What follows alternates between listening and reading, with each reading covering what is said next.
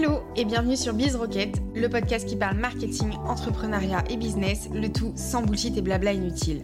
Je suis Lola, coach en stratégie digitale et business et j'accompagne les entrepreneurs à développer leur visibilité sur le web pour construire une activité rentable et pérenne.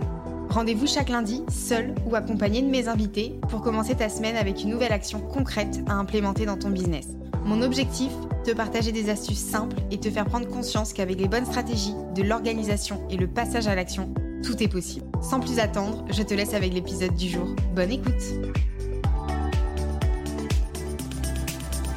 Hello et bienvenue dans ce nouvel épisode. Je suis comme d'habitude ravie de te retrouver. Aujourd'hui, on va parler d'un sujet ô combien important puisque on va parler de comment trouver des clients quand on part de zéro. Si tu es lancé dans l'entrepreneuriat, tu sais que trouver des clients, c'est un peu le nerf de la guerre si tu veux durer. Pour ça, je vais te partager ce qui a fonctionné pour moi et mes coachés et tu verras qu'avec les bonnes méthodes, les bonnes stratégies, c'est vraiment pas sorcier. Mais avant de commencer et avant de te partager 8 leviers puissants pour trouver tes premiers clients, je veux qu'on revienne un petit peu aux bases, puisque c'est de ces bases-là que tout va partir. Ce que je vais te partager dans les trois points suivants, tu l'as déjà sûrement entendu ou lu quelque part, mais je le répète parce que c'est vraiment indispensable et ça va conditionner toutes les actions que tu vas mettre en place par la suite. Donc let's go pour les trois bases à avoir avant de te lancer dans la recherche de clients. Première chose, ta cible, elle doit vraiment être claire. C'est hyper important de la connaître par cœur. Quand je dis cible, c'est cible idéale, client de cœur, etc. C'est la même chose, mais l'idée derrière, c'est que tu connaisses quelle est sa problématique principale, douloureuse dans son activité, qu'est-ce qui la bloque au quotidien, de quoi elle a besoin pour résoudre son problème? Et tu dois avoir vraiment cette vision globale de ta cible parce que ça va être la base de toutes tes actions, que ce soit dans la création de tes offres, dans ta communication, dans ton tunnel de vente. C'est vraiment la base de tout, tout, tout. Une fois que tu as fait ce travail-là sur ton client idéal, il va falloir que ton positionnement il soit hyper clair, hyper limpide. Si je prends l'exemple de LinkedIn, je vois trop souvent des profils avec juste un intitulé, un titre du style Je suis graphiste et je fais des identités visuelles pour les commerçants, les freelances et les associations. Par exemple, je prends ça comme exemple parce que c'est ce que j'ai vu dernièrement. Et ok, mais finalement, qu'est-ce qui distingue cette personne-là de tous les autres graphistes? Qu'est-ce qui va faire que la personne, elle va faire appel à elle plutôt qu'à quelqu'un d'autre? En fait, pour éviter de passer inaperçu, ce que je te conseille, c'est vraiment de bosser sur ta proposition de valeur, c'est-à-dire qu'est-ce qui te rend spécial, qu'est-ce qui rend ton offre aussi spéciale, quelle est ta promesse, qu'est-ce que tu fais avec tes clients, qui sont tes clients, etc. Que ce soit hyper clair à la fois pour toi, mais aussi pour les personnes qui vont visiter ton profil, qui vont voir tes posts, qui vont voir ton site internet, etc. Parce que si tu t'adresses à tout le monde, finalement tu vas t'adresser à personne et ce serait dommage de passer à côté d'opportunités à cause d'un positionnement qui n'est pas forcément clair. Pour te donner un peu une piste de réflexion sur cette notion de positionnement, je vais te partager une phrase que j'aime beaucoup et que je partage souvent à mes coachés. C'est que tu peux utiliser une phrase du style j'accompagne les à faire grâce à Donc par exemple, si tu es graphiste, tu peux utiliser une phrase du style j'accompagne les commerçants à se différencier grâce à une image de marque unique. C'est un exemple, si je reprends l'idée de la graphiste que j'ai énoncée précédemment. Mais voilà, si ta cible, ton offre et ton positionnement sont hyper clairs, hyper carrés, là, tu vas pouvoir passer à la suite et te lancer dans la recherche de tes premiers clients. Maintenant qu'on a vu les bases, on va passer aux 8 leviers puissants que tu peux utiliser pour trouver tes premiers clients. Premier levier à mettre en place, ça peut être l'étude de marché. C'est vraiment une étape que je te conseille vivement parce que on n'y pense pas forcément, mais l'étude de marché, c'est un moyen ultra puissant de trouver tes premiers clients. Et en plus, ça va te permettre de peaufiner les bases que je t'ai énoncées précédemment, que ce soit le client idéal, l'offre, le positionnement. Le fait de faire une étude de marché, tu vas pouvoir aller encore plus loin. Donc pour faire ton étude de marché, le moyen le plus efficace, c'est vraiment les interviews en face à face. Si jamais t'es pas à l'aise, tu peux faire passer un questionnaire écrit, mais la visio, ça va vraiment te permettre d'avoir des retours beaucoup plus complets, de récolter des éléments de langage, vraiment des émotions, et tu vas pouvoir aller encore plus loin. Donc je te conseille vivement de faire ça. Je te donne un, exemple concret avec ma propre étude de marché que j'ai fait pour créer BizRocket, mon accompagnement. Sur les 12 personnes que j'ai interviewées, trois personnes ont finalement intégré la promo parce que j'avais eu l'occasion d'échanger avec elles en interview, j'avais eu ce contact direct et il y avait déjà un climat de confiance qui s'était instauré. Et quand mon offre a été vraiment prête, peaufinée, complète, je les ai recontactées et voilà, sur les 12 personnes, il y en a trois qui ont finalement intégré la première promo. Donc en fait, grâce à ces interviews-là, j'ai trouvé aussi les premiers clients pour mon accompagnement parce que j'avais pu récolter les problématiques, les éléments de langage, etc. Et que du coup, j'avais ajusté mon offre en conséquence. Donc voilà, tu vois avec cet exemple-là que l'étude de marché, c'est vraiment quelque chose de très accessible et que tu peux mettre en place finalement tout de suite, dès le début de ton activité, pour trouver tes premiers clients. Donc ça, c'était le premier levier à ne pas négliger et que je te conseille vraiment, vraiment de faire. Deuxième moyen que tu peux Deuxième levier que tu peux mettre en place pour trouver tes premiers clients, ça va être d'activer ton réseau personnel.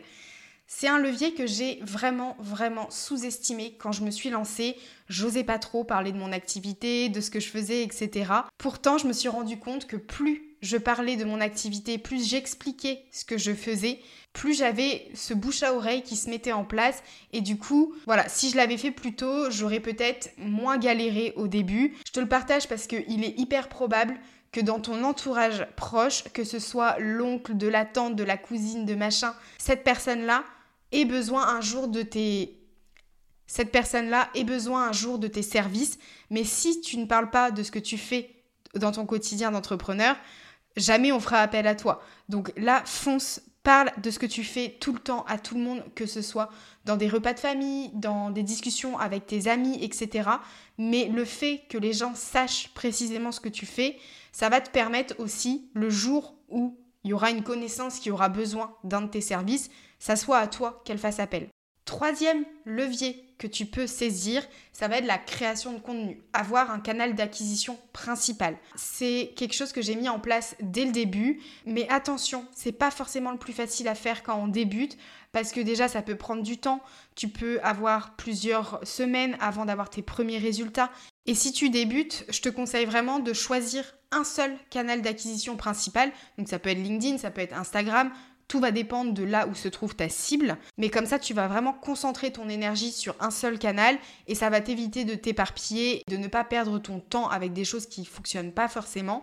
Si tu te concentres sur un seul canal, tu vas pouvoir mettre davantage d'énergie là-dedans et avoir tes premiers résultats plus rapidement. Mais il faut aussi que tu saches que créer du contenu, c'est hyper chronophage, ça demande de l'investissement, de l'organisation, de la régularité. Et si tu n'as pas réfléchi en amont à ta stratégie, tu risques vite de te décourager en voyant des résultats qui ne seront pas forcément à la hauteur de ton investissement. Et donc pour finir de te convaincre avec euh, cette manière-là de trouver des clients, sache que je suis sur LinkedIn depuis juillet 2022 et qu'aujourd'hui 90% de mes clients, ils viennent de ce réseau-là. Et je ne suis pas la seule dans ce cas-là, il y a d'autres créateurs qui ont ce canal d'acquisition qui fonctionne très très bien pour leur activité. Donc clairement, LinkedIn aujourd'hui, c'est indispensable pour mon business, mais parce que voilà, j'ai fait les choses petit à petit, pas à pas, et je me suis concentrée sur un seul réseau quand j'ai commencé. On passe maintenant au quatrième levier que tu peux mettre en place pour trouver tes premiers clients, ça va être les prescripteurs. Les prescripteurs, c'est quoi? C'est tout simplement en fait une personne qui va être susceptible de recommander tes services. Par exemple, quand j'étais web designer, j'avais identifié autour de moi des graphistes parce que je savais que potentiellement, après une identité visuelle, il y aurait ce besoin-là de créer un site internet et que les graphistes n'avaient pas forcément les compétences. Donc j'ai contacté ces graphistes, je me suis présentée, j'ai engagé la conversation, et puis de fil en aiguille, j'ai été aussi amenée à expliquer ce que je faisais, etc. De toute façon, c'était écrit sur mon profil LinkedIn, mais c'est pour te dire que voilà, c'est moi qui suis allée vers ces personnes, j'ai été vraiment proactive dans cette démarche, et en fait, c'est une stratégie gagnant-gagnant. Parce que quelques temps après, j'ai eu des graphistes qui sont revenus vers moi et qui m'ont dit, voilà, j'ai un client qui a besoin de site internet, est-ce que ça te dit, est-ce que tu as la disponibilité? Et on était mis en relation. Donc en fait, j'avais même pas besoin de chercher des clients puisque les clients venaient à moi de la part des prescripteurs. Ça leur permettait à ces graphistes-là d'avoir dans leur réseau des, web designers et que quand le besoin se présentait, elles avaient une solution à proposer à leurs clients en cas de besoin. Je t'encourage vraiment à le faire, à identifier les prescripteurs autour de toi, ceux qui sont susceptibles de recommander tes offres, tes services, parce que ça va te permettre indirectement de trouver des clients et ils viendront à toi tout seuls finalement entre gros guillemets. Passons maintenant à la cinquième solution pour décrocher tes premières missions, ça peut être les plateformes de freelance. Je mets d'entrée de jeu un gros warning. Il faut que tu saches que les plateformes freelance telles que Malte, Coder, etc., c'est aussi souvent la course à celui qui va faire le prix le plus bas. Quand j'ai débuté, j'étais sur ces plateformes parce qu'on m'avait dit qu'il fallait voilà, ne pas toujours écouter tous les conseils. Ça me convenait pas vraiment parce que je trouve que c'est plus difficile en fait de tisser une relation de proximité avec le client, de nouer vraiment une relation, d'avoir des discussions vraiment. C'est plus euh, voilà à celui qui va faire euh, la course euh, au prix le plus bas, le plus rapidement, etc. Mais, voilà, il y en a qui trouvent leur premier client comme ça, et il y a même des freelances qui font une grosse partie de leur chiffre d'affaires via les plateformes. Moi, je te conseille de tester, de te faire ta propre opinion sur le sujet, et puis si jamais ça peut t'apporter voilà, des premiers clients du business, tu verras par la suite si tu as envie de garder ce moyen d'acquisition pour trouver tes clients. Mais voilà, libre à toi de tester et de voir euh, par toi-même. Sixième astuce pour trouver tes clients, je crois que c'est celui que je préfère, quoique après la création de contenu, ça va être le marketing conversationnel. Alors, ça peut paraître impersonnel, mais c'est tout le contraire. Et de mon point de vue, c'est vraiment indispensable. Je l'ai mis en place dès le début de mon activité. Et en fait, ça consiste en quoi? C'est tout simplement aller parler à ta cible, d'être dans sa démarche proactive. Alors, je t'arrête tout de suite, euh, c'est pas dans une optique de vente, parce que si tu es dans une optique de vente, ça marchera pas. C'est vraiment une approche beaucoup plus personnelle, beaucoup plus sincère. Le fait de s'intéresser vraiment à la personne, d'échanger avec elle, de comprendre aussi les enjeux de son activité, où elle en est, etc. Et c'est comme ça que potentiellement, si jamais un jour elle a besoin de faire appel à tes services, elle repensera à toi parce que vous avez eu vraiment une discussion sincère.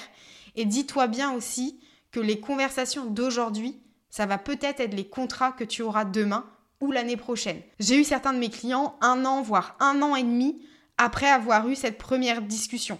Parce que j'ai gardé le lien, parce que je suis restée en contact, j'ai pris des nouvelles régulièrement, je me suis intéressée vraiment à où elles en étaient finalement dans leur activité. Et résultat des courses, en fait, quand elles ont eu besoin de faire appel à mes services, elles ont tout de suite pensé à moi parce qu'on avait déjà échangé, eu cette relation de confiance et du coup, elles savaient déjà que je pouvais résoudre leurs problématiques et aussi je m'étais intéressée vraiment à elles donc voilà, ça fait tout de suite une meilleure impression. Petite astuce et pas des moindres, quand tu ces discussions-là et que tu identifies que la personne, elle a potentiellement besoin de tes services mais que c'est pas tout de suite, c'est pas maintenant, note-les dans ton CRM. Donc moi j'ai fait un CRM sur, euh, sur Notion avec un système de, relance automatique, ce qui me permet en fait chaque semaine d'avoir ce CRM sous les yeux et de relancer au bon moment les bonnes personnes. Et du coup, ça permet de n'oublier personne avec euh, un système de relance automatique. Donc c'est très pratique et ça me permet de gagner du temps aussi euh, à ce niveau-là. Passons à l'avant-dernière astuce pour trouver tes premiers clients. Ça va être la prospection. C'est vraiment le moyen le plus rapide pour trouver tes premiers clients quand tu débutes parce qu'on va droit au but, c'est direct. Par contre, s'il te plaît, par pitié, personnalise tes emails de prospection ou tes messages de prospection. Intéresse-toi vraiment à ton interlocuteur parce qu'il faut que la personne, elle comprenne que tu t'adresses vraiment à elle et qu'elle n'est pas juste un numéro sur ta liste parce que sinon, ça va passer à la trappe. Le nombre d'emails de prospection que j'ai reçus et qui finalement des fois je réponds même pas parce que c'est bonjour madame, monsieur, ou des fois c'est carrément même pas le bon prénom, c'est pas du tout pertinent et ça donne pas envie en fait. Et à titre perso, j'ai un peu de mal avec la prospection froide. Je préfère la prospection un petit peu plus douce. Ça rejoint un peu ce que je te partageais juste avant pour le marketing conversationnel. Quand je suis dans une démarche de prospection, je vais plutôt être dans une discussion, dans une relation humaine, plutôt que dans une démarche de vente immédiate, parce que je trouve que ça fonctionne beaucoup mieux. Après, c'est que mon avis, mais je trouve que les résultats, ils sont quand même meilleurs parce que c'est pas une démarche euh, rentre dedans, on va dire. On arrive à la dernière astuce, ça va être les réseaux physiques.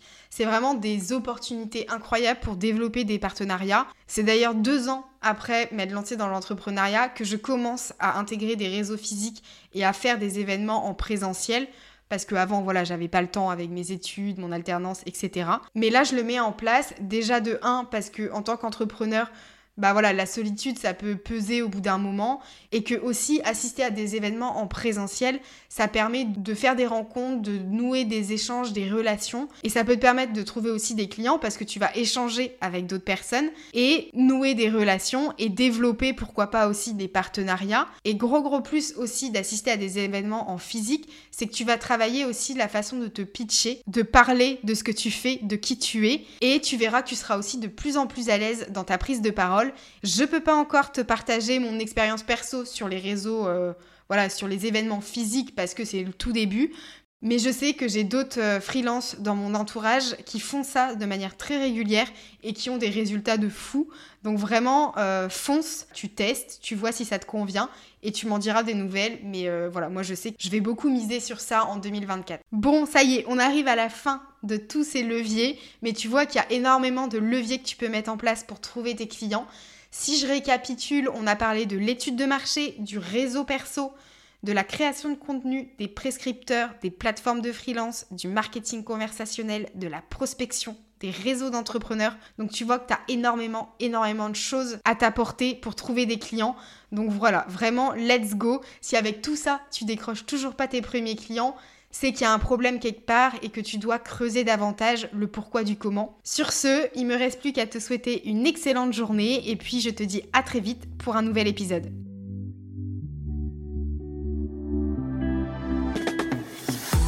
Merci beaucoup d'avoir écouté cet épisode jusqu'à la fin. Tu retrouveras toutes les notes en description ou sur mon site internet lola-latar.fr. N'hésite pas à partager l'épisode à une personne qui en aurait besoin. Et s'il t'a plu, je t'invite à me laisser un avis sur ta plateforme d'écoute préférée. On se dit à la semaine prochaine pour un nouvel épisode, et d'ici là, prends soin de toi.